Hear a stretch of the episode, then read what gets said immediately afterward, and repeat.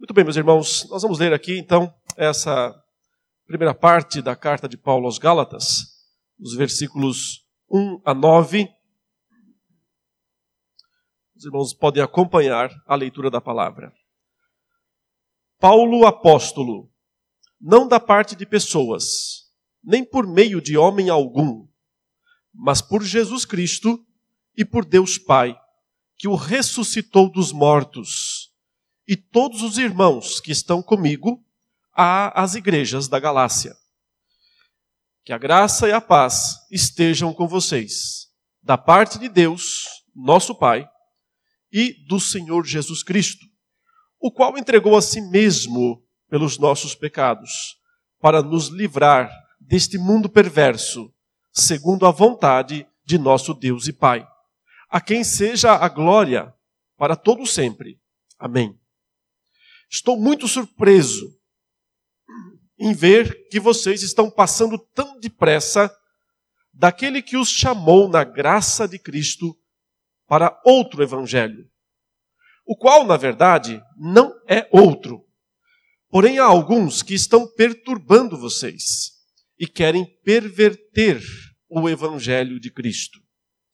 Mas ainda que nós, ou mesmo um anjo vindo do céu, pregue a vocês um evangelho diferente daquele que temos pregado, que esse seja anátema.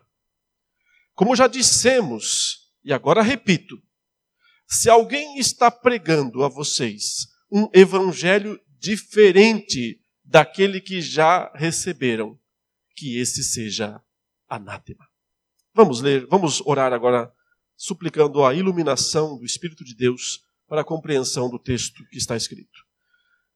Senhor nosso Deus, nós te louvamos por essa oportunidade de estarmos reunidos nesta manhã em teu nome, com a tua palavra aberta, lida, nós ouvimos a tua voz através dela e nós queremos compreender ainda mais profundamente o que tu tens a nos dizer através da tua palavra.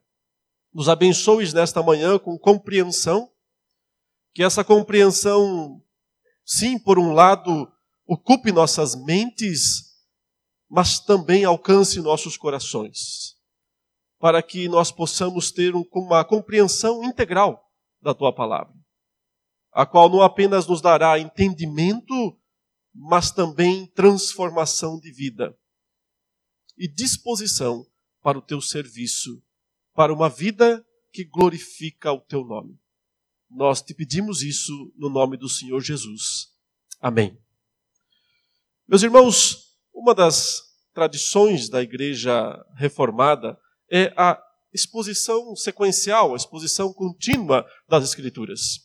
Isso não quer dizer, obviamente, que não, que não existe espaço né, para pregações pontuais, para mensagens que cubram, digamos, passagens avulsas, que também é lícito.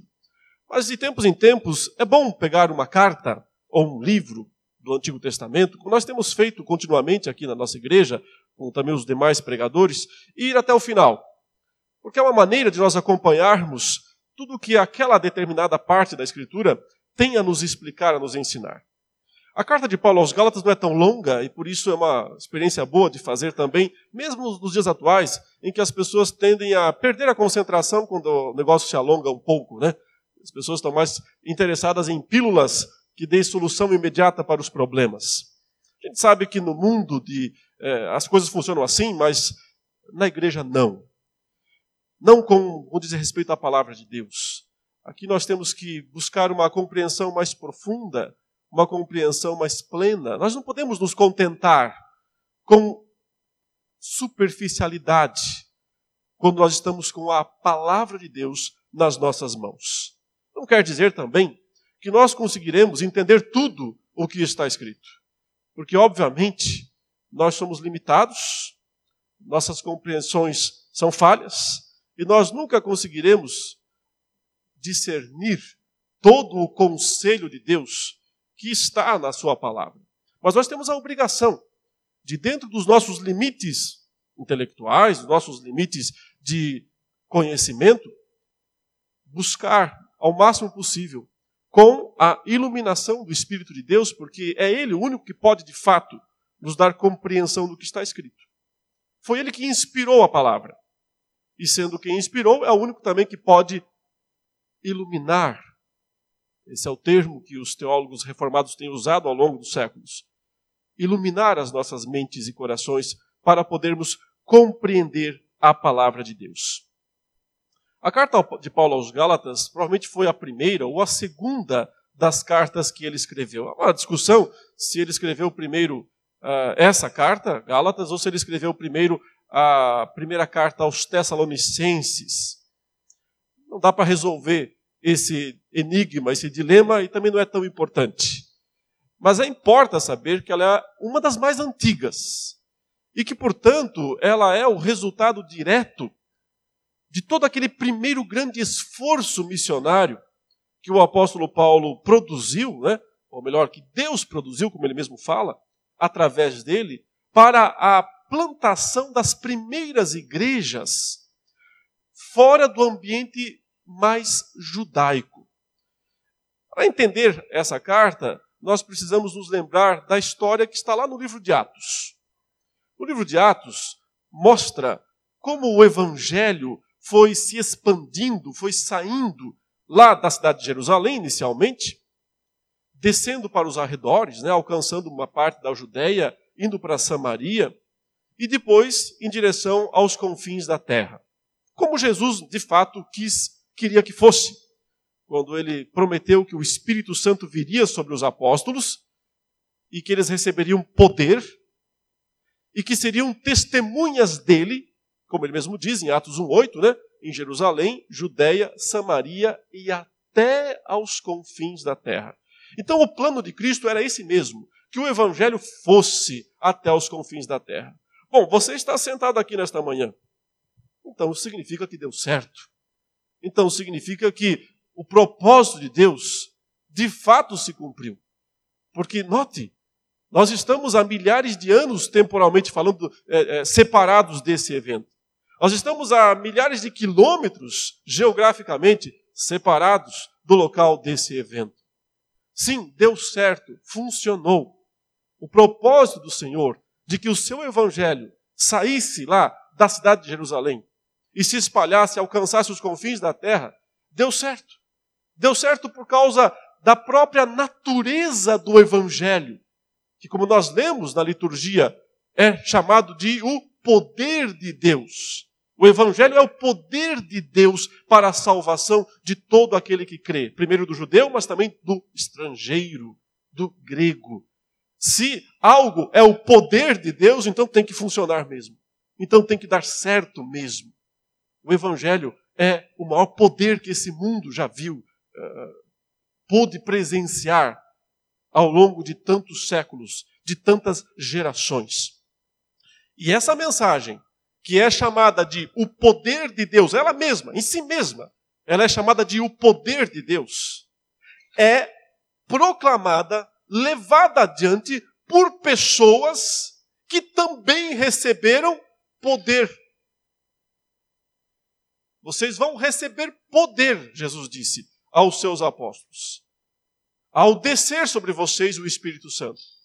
E vocês serão minhas testemunhas. Então, notem, quanto poder Deus disponibilizou para que a pregação do Evangelho produzisse os resultados necessários ao longo de tanto tempo.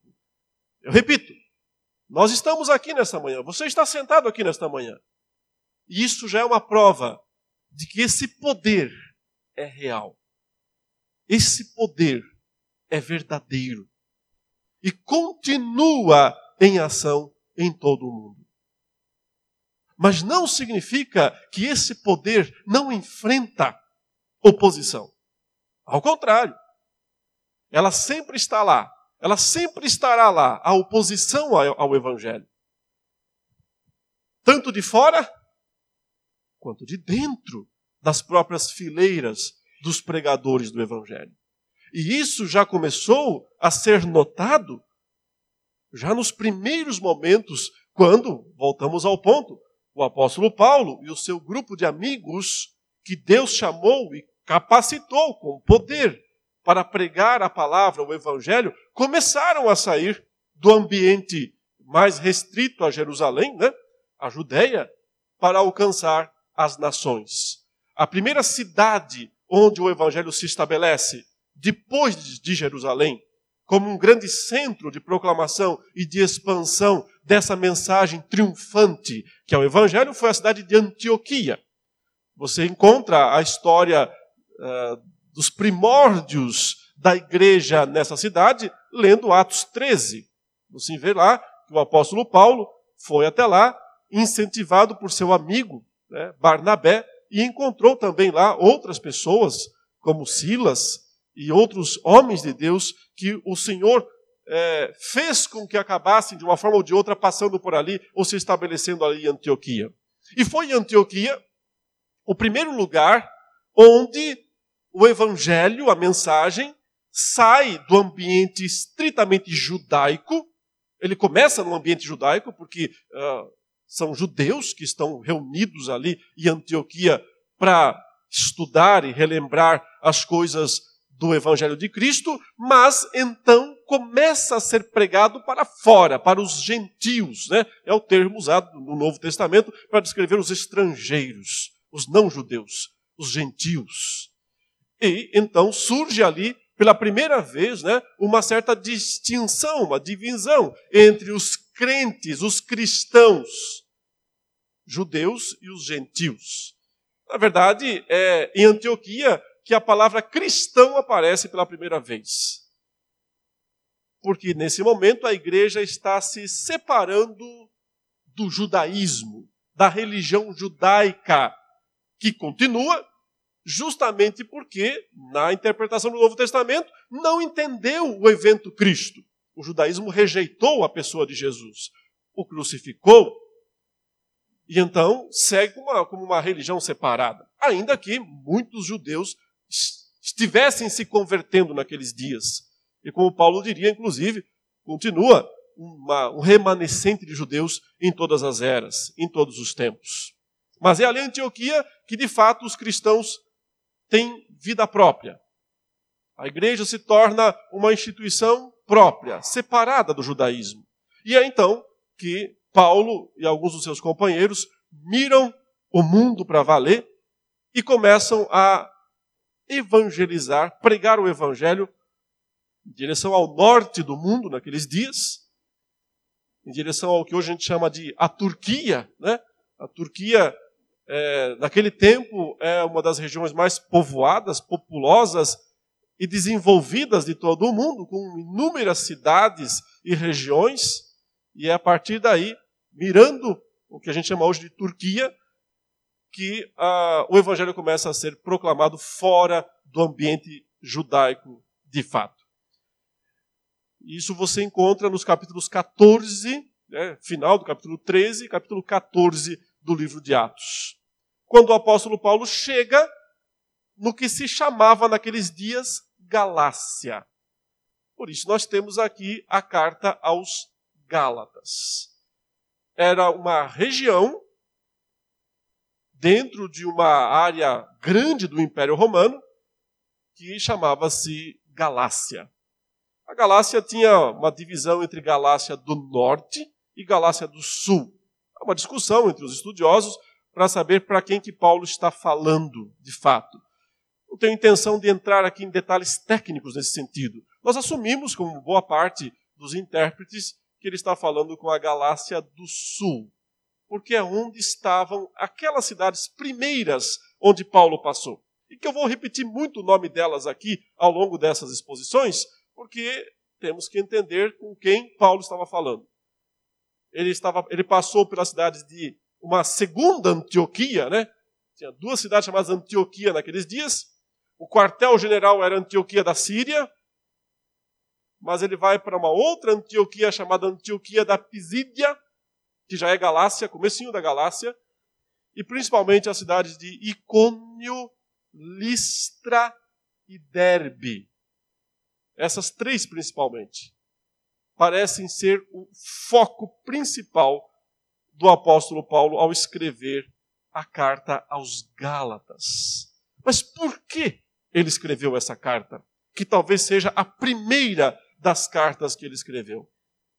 porque um grave problema havia surgido lá entre aquelas igrejas, as primeiras que ele plantou. Vamos dizer assim, foi, foi o resultado do seu trabalho missionário inicial. E ele foi muito bem sucedido, porque ele passou por essas cidades e fundou, plantou igrejas lá, com um custo alto. É preciso que nós lembremos que foi nessa primeira das suas três grandes viagens missionárias que ele plantou essas cidades, essas igrejas nessas cidades, e sofreu aquilo que seria a marca maior do seu sofrimento ao longo de toda a sua vida. Ele sofreu ali um apedrejamento.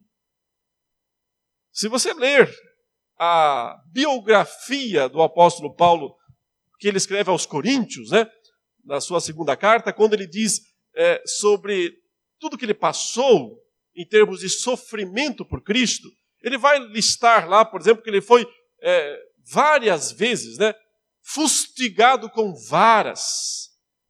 Ele vai dizer que ele várias vezes ele foi é, chicoteado, ele recebeu a chamada quarentena de açoites. Ele foi açoitado com a chamada é, uma quarentena de açoites menos um. Era uma maneirinha talvez engraçada de dizer que eram 39 açoites, porque havia uma lenda, uma ideia de que se alguém fosse é, recebesse 40 a, açoitadas, a pessoa não, não resistia e morria. Então, para que não morresse, a lenda dizia que eles descontavam um e recebia só 39 açoites. Ele fala que ele recebeu é, várias vezes essa quarentena de açoites menos um? Várias vezes fustigado com varas, mas ele relata apenas uma vez, nessa mesma passagem, que ele foi apedrejado. Uma vez apedrejado. E essa foi justamente nessas três cidades, Icônio, Listra e Derbe, onde de uma cidade para outra ele vai fugindo, né, porque uh, os judeus reuniram pessoas da cidade para o apedrejar. E ele foge de Icônio para Listra, de Listra para Derbe, acaba sendo apedrejado no meio aí. E não tem como escapar mais. É arrastado para fora da cidade e largado lá como morto. Isso foi um linchamento público. Uh, os seus discípulos o vão tentar resgatar, né, o corpo, no caso, pensando em sepultá-lo. O rodeiam, texto diz, e o apóstolo Paulo se levanta. Até hoje não sabemos, porque a Escritura não nos diz explicitamente se isso foi uma ressurreição ou uma cura, ou se ele não estava totalmente morto, mas Deus de alguma forma o restaurou, o curou, mas de qualquer forma algum milagre aconteceu ali para que ele pudesse continuar vivo, estar vivo depois de um linchamento público, de um apedrejamento. Ele se levanta, olha para os discípulos que o rodeiam e diz a eles: Estão olhando o quê? Vamos voltar a pregar o evangelho nessas cidades. Se eu estivesse lá, eu diria: uma pedra deve ter acertado a sua cabeça. Vai voltar para a mesma cidade que foi apedrejado? E o apóstolo Paulo, sim, volta para a mesma cidade, ele volta para Derbe, se estabelece lá mais um tempo, prega o evangelho ali, e anuncia uma pregação altamente experiencial. Ele diz a eles: Estou aqui para mostrar para vocês que é através de muitas tribulações que nós entramos no reino dos céus. Através de muito sofrimento, tribulação. Eles podiam ver certamente alguma coisa no corpo dele. Provavelmente aquilo que ele chama no capítulo 6 mesmo aqui de Gálatas, de as marcas de Cristo. Quando ele diz aos seus leitores: Não se assustem, porque eu trago as marcas de Cristo no meu corpo. Portanto, meus irmãos, para plantar aquelas igrejas, o custo foi muito alto, um custo pessoal, uma quase morte, um sofrimento, muita dor. Mas o resultado foi extremamente positivo.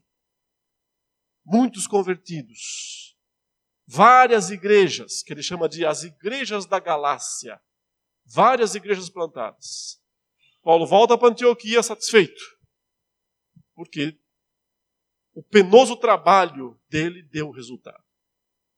Mas então surge o problema. E que problema? Pessoas começam a atrapalhar tudo. Pessoas começam a tentar desvirtuar a pregação do apóstolo Paulo, a mensagem que ele proclamou naquelas cidades e que produziu aquele resultado tão esperançoso, tão benéfico. E a carta aos Gálatas só pode ser entendida se nós lembrarmos, tivermos isso em mente. Ele recebeu más notícias depois das boas. As boas notícias foram muita gente convertida, cada vez mais as igrejas crescendo, tudo muito bem, mas então chegaram as más notícias. Só que tem um pessoal aí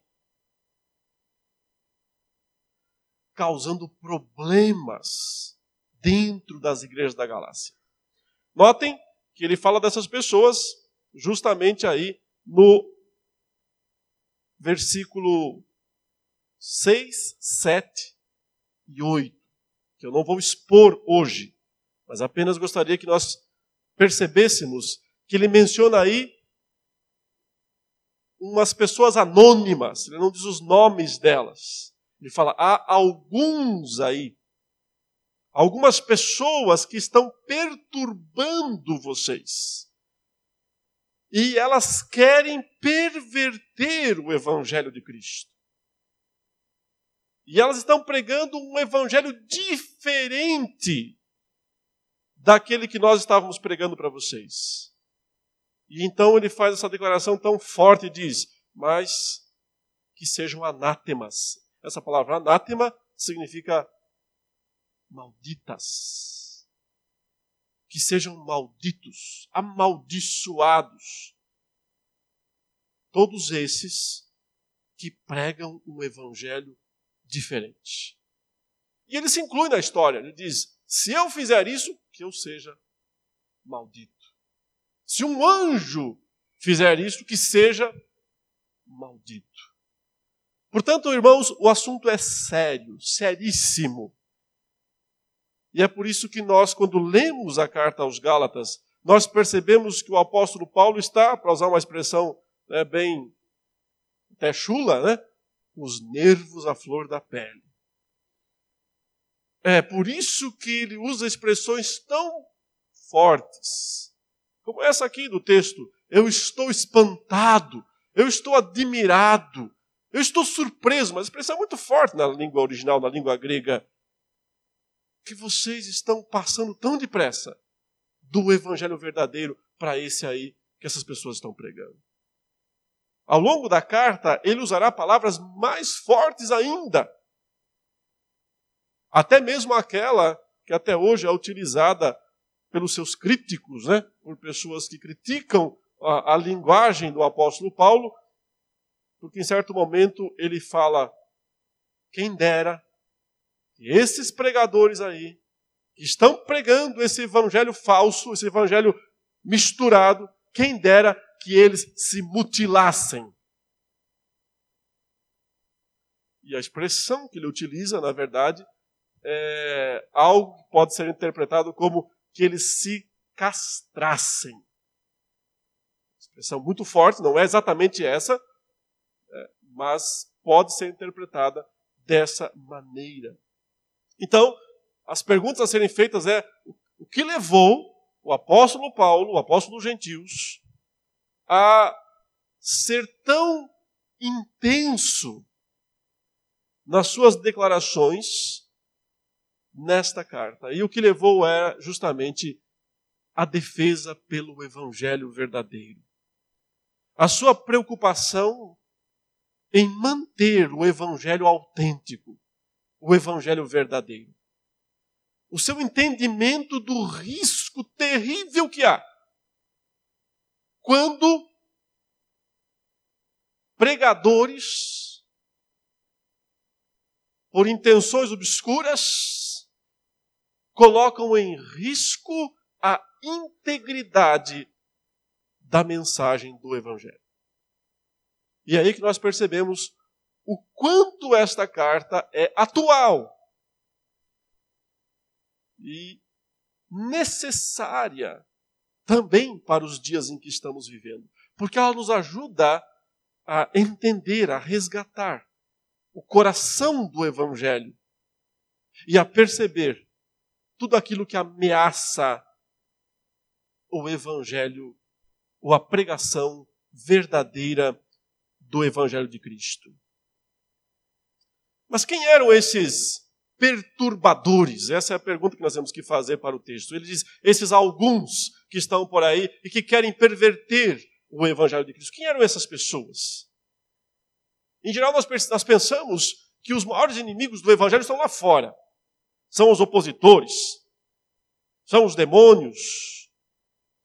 Quem são os piores evangelhos, os piores inimigos do Evangelho? Meus irmãos, Paulo não está falando aqui de hordas de demônios dos infernos que vieram para atacar a mensagem. Não está mencionando essas pessoas ou esses, essas criaturas. Paulo não tem em mente aqui os soldados romanos que talvez pudessem avançar com armas e escudos e suas legiões contra o evangelho. Não está pensando nessas pessoas, não. Ele não está pensando também nos intelectuais da época do mundo greco-romano, os grandes filósofos, as grandes escolas de filosofia, que talvez pudessem se organizar e vamos combater essa mensagem do Evangelho com filosofias e raciocínios mais avançados. Não. Ele não está pensando em adversários de fora. Ele está pensando em adversários de dentro. Pregadores, na verdade. Pregadores do Evangelho. Infelizmente, frequentemente, os maiores inimigos da igreja estão dentro da própria igreja. Ou infiltrados, evidentemente. Os maiores inimigos do evangelho são aqueles que se dizem pregadores do evangelho. E por que esses são os maiores inimigos do evangelho? Porque, como Paulo diz aqui, eles pregam um evangelho diferente. Um evangelho com acréscimos ou com subtrações. O que exatamente estes homens aqui que Paulo diz que estão querendo perverter o evangelho de Cristo pregavam? Outra vez, nós precisamos do livro de Atos para poder entender essa história. E para isso eu quero convidar você a abrir Atos 15.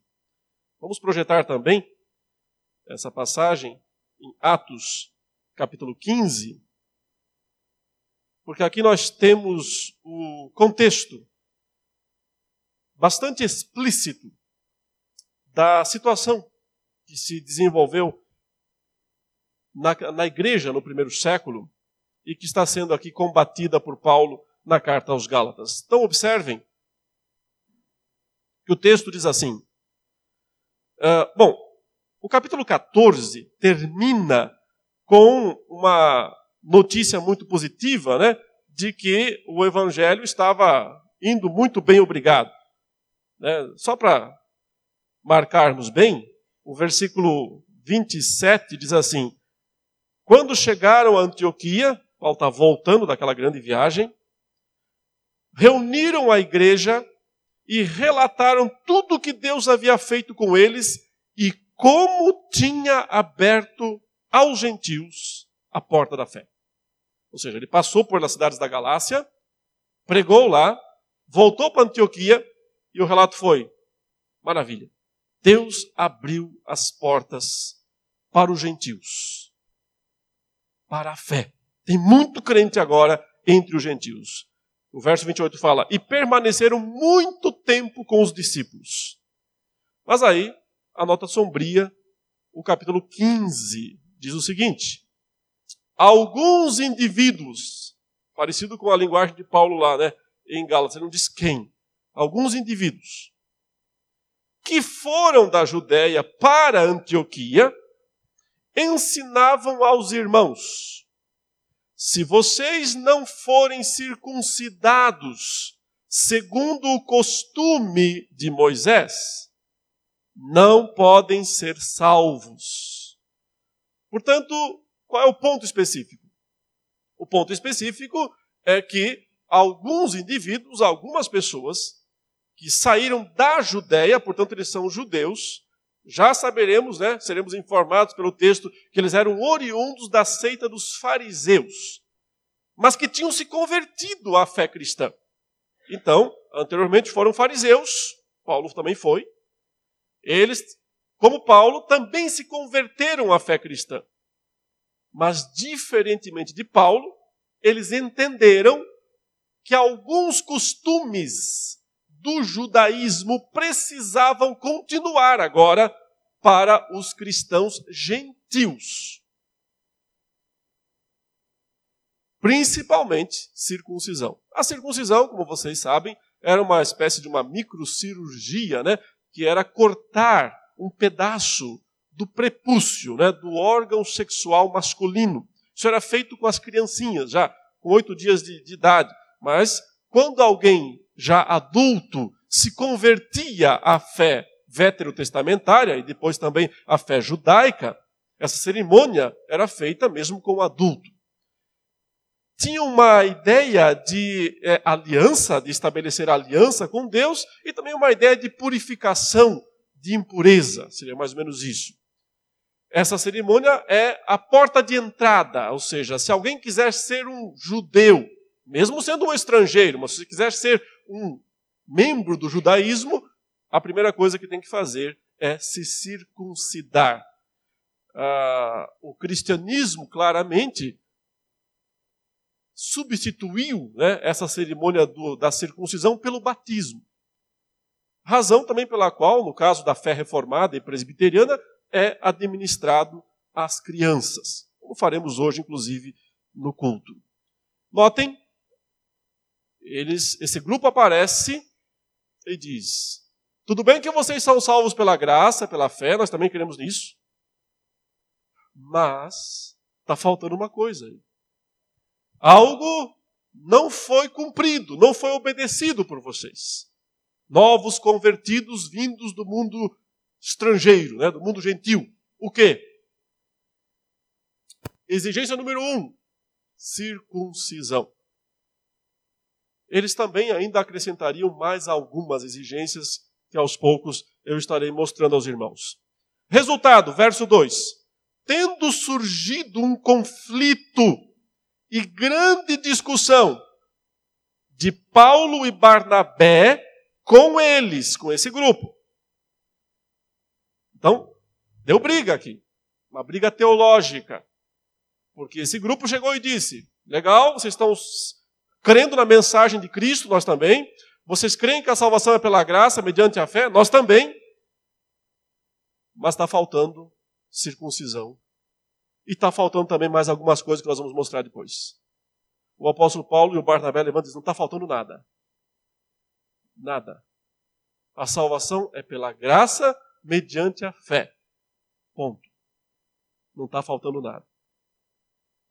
Os dois grupos começam a discutir, e então, a única solução encontrada pela igreja lá em Antioquia é ir até Jerusalém e reunir os primeiros discípulos, os apóstolos, para poder chegar a uma solução.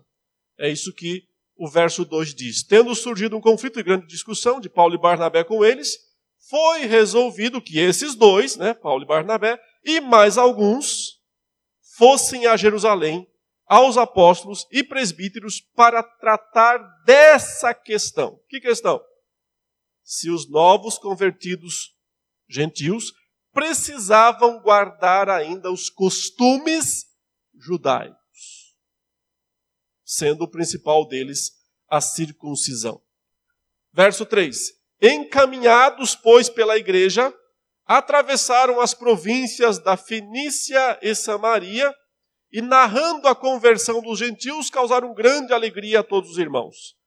Quando chegaram a Jerusalém, foram bem recebidos pela igreja pelos apóstolos e pelos presbíteros, a quem relataram tudo o que Deus havia feito com eles.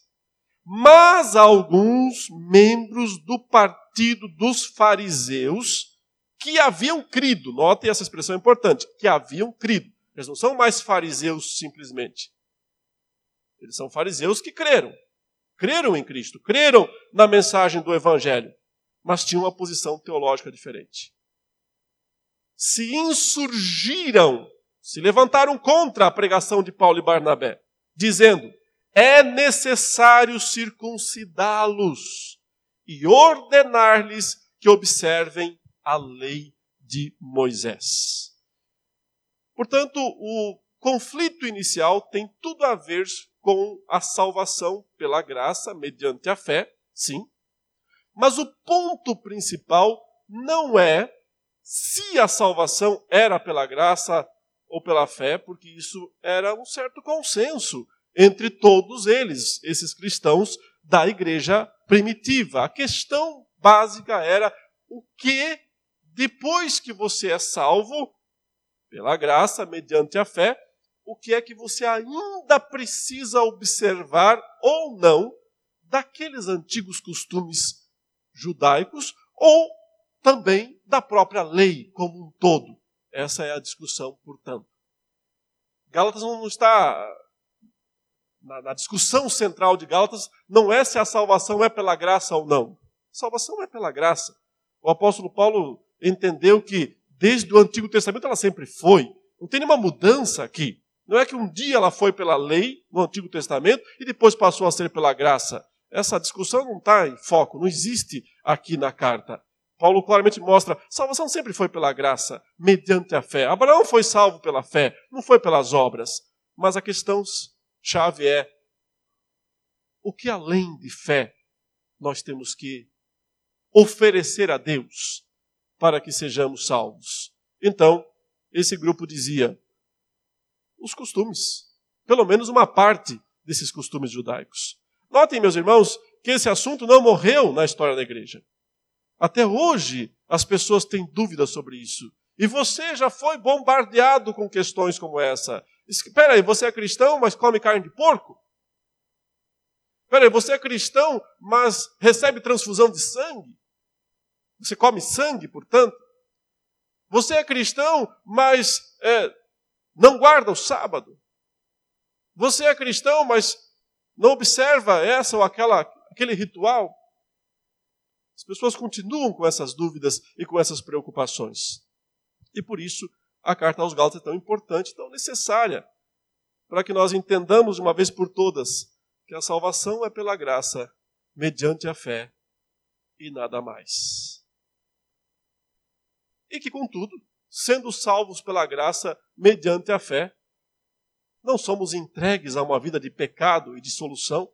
Ao contrário, recebemos o poder do Espírito de Deus para vivermos em santidade, a verdadeira santidade, que não tem a ver com legalismo, mas tem a ver com a mudança do coração, com a transformação do coração e de uma vida para a glória de Deus. Mas notem, eu já estou encaminhando para o fim dessa primeira exposição, da perspectiva daqueles primeiros crentes que deixaram o farisaísmo e se tornaram cristãos, o inovador era Paulo. Ele é que estava pregando algo que soava diferente para eles. Porque há alguns séculos já estava muito bem estabelecido que quando um estrangeiro se convertia à fé judaica, ele precisava observar pelo menos três coisas. Três coisas não podiam ser descartadas de jeito nenhum. Quais eram essas três coisas? Número um, circuncisão. Já vimos que no livro de Atos ela aparece em primeiro lugar e também em toda a carta aos Gálatas. Era algo que os judeus não abriam mão e insistiam que, quando um estrangeiro, quando um gentil se convertia à fé judaica, precisava se circuncidar. Exigência número dois. Qual era a segunda exigência que os judeus impunham sobre os estrangeiros quando eles se convertiam à fé judaica? Passar a guardar o calendário judaico. O calendário judaico era composto de várias datas sagradas, datas santas, datas separadas, que precisavam ser observadas. Note que a principal, a maior delas, era o chamado calendário sabático, que tinha a ver com o sétimo dia e todas as observâncias necessárias desse sétimo dia, mas que também se expandia para várias outras ramificações, né? os anos sabáticos, por exemplo, da, do judaísmo, e as datas festivas, especialmente as quatro grandes festas anuais, que eram muito importantes, por quê? Porque era quando os estrangeiros vinham para Jerusalém e então tinham um contato maior com a fé judaica ali no templo. Vocês sabem que no dia de Pentecostes, quando o Espírito veio sobre os discípulos, numa dessas grandes festas judaicas, estavam ali pessoas de todas as nações debaixo do céu, Atos 2 nos diz. Porque essas festas eram, então, né, catalisadoras, elas traziam pessoas, os estrangeiros também, de vários países para estarem ali. Então, tinha um componente de manter a identidade judaica, a identidade da fé judaica. Era questão de identidade mesmo. Questão número um de identidade judaica: circuncisão. Questão número dois de identidade judaica: datas, dias, o calendário judaico, o sábado, o sétimo dia, as festas. Em Colossenses, o apóstolo Paulo menciona lua nova, quando ele diz: Olha, ninguém vos julgue por causa de comida ou bebida, ou dia de festa, ou lua nova, ou sábados. Porque essas coisas têm sido sombra do que havia de vir. Paulo entende que circuncisão, dieta e calendário judaicos foram instrumentos de Deus no passado que prefiguravam Cristo. Mas quando Cristo veio, essas coisas não têm mais aplicação prática para a igreja. Portanto, perderam todo o sentido, todo o valor. Não devem continuar. Mas aquelas pessoas achavam que ainda precisavam continuar essas coisas. E viam Paulo como o inovador da história, quem estava pregando diferente. Já que sempre foi assim, toda vez que um estrangeiro, quando se convertia à fé judaica, ele tinha que ser circuncidado, ele tinha que guardar o calendário judaico e observar a dieta alimentar judaica, que aí sim eram todos aqueles alimentos proibidos pela lei veterotestamentária. Entre eles, a famosa carne de porco ou o sangue. De modo que quando Paulo diz, nenhuma dessas três coisas permanece para os convertidos oriundos do mundo gentil, estes homens rechaçam, repudiam. Você está louco, Paulo. Você está pregando algo que não se encaixa com a nossa tradição. E o enfrentam e causam toda essa discussão. Por sua vez, o apóstolo Paulo enfrenta a discussão e diz: vocês é que estão equivocados. Estão insistindo na continuação de algo que acabou. De algo que cumpriu um papel importante no passado. Mas que depois que Cristo veio e que consumou, que completou a sua obra, não pode mais permanecer. Então nós percebemos, meus queridos, que o assunto não tem meio termo. Não há meio termo nesse caso. Ou é isso, ou é aquilo. É isso que está sendo. Ou os judaizantes estão certos, ou Paulo e seus companheiros é que estão certos. No final do concílio, daquela reunião em Atos 15, a igreja de Jerusalém, os apóstolos Pedro e Tiago, que é aquele meio-irmão de Jesus, concordam com Paulo. E dizem: Paulo está certo. Não há mais circuncisão para os novos convertidos vindos do mundo gentil. E, portanto, estabelece-se o evangelho de uma forma perene para a igreja do Senhor. Isso mostra que a luta né, pelo evangelho foi árdua já nos primórdios da fé cristã. Mas graças ao poder de Deus, graças ao Espírito Santo que usou aqueles homens para entenderem a mensagem, e é interessante que a declaração de Tiago, no final, é: pareceu bem a nós e ao Espírito Santo. Não impor sobre vocês outra carga, né, sobre os gentios. Portanto, foi uma decisão que o Espírito de Deus trouxe para a igreja e que estabeleceu que a salvação, sim, é pela graça mediante a fé e nada mais.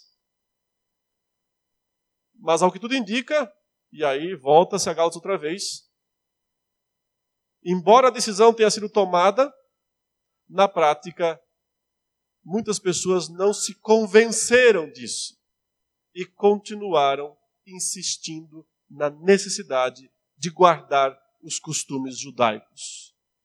E continuam até hoje. Porque até hoje, muitas pessoas ainda não se convenceram apesar do texto bíblico tão claramente mostrar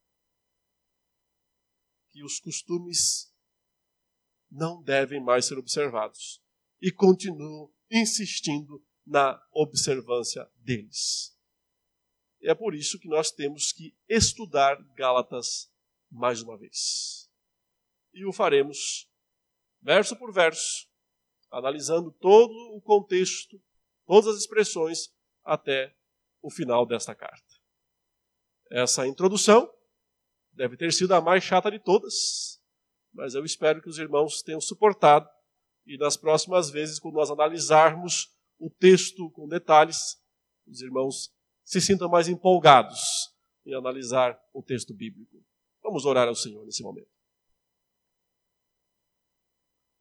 Nós te louvamos, ó Deus, e te bendizemos pela rica oportunidade que nós temos de meditar na tua palavra.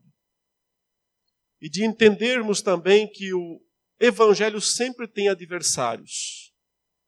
E que muitas vezes os piores estão ou são aqueles que se dizem pregadores, que anunciam o evangelho, mas não o evangelho puro, não o evangelho limpo e claro do nosso Senhor Jesus Cristo. E por causa disso enganam tantas pessoas, colocam tantos fardos sobre as costas das pessoas, ou tiram delas a alegria, a verdadeira alegria pela salvação exclusivamente em Cristo Jesus.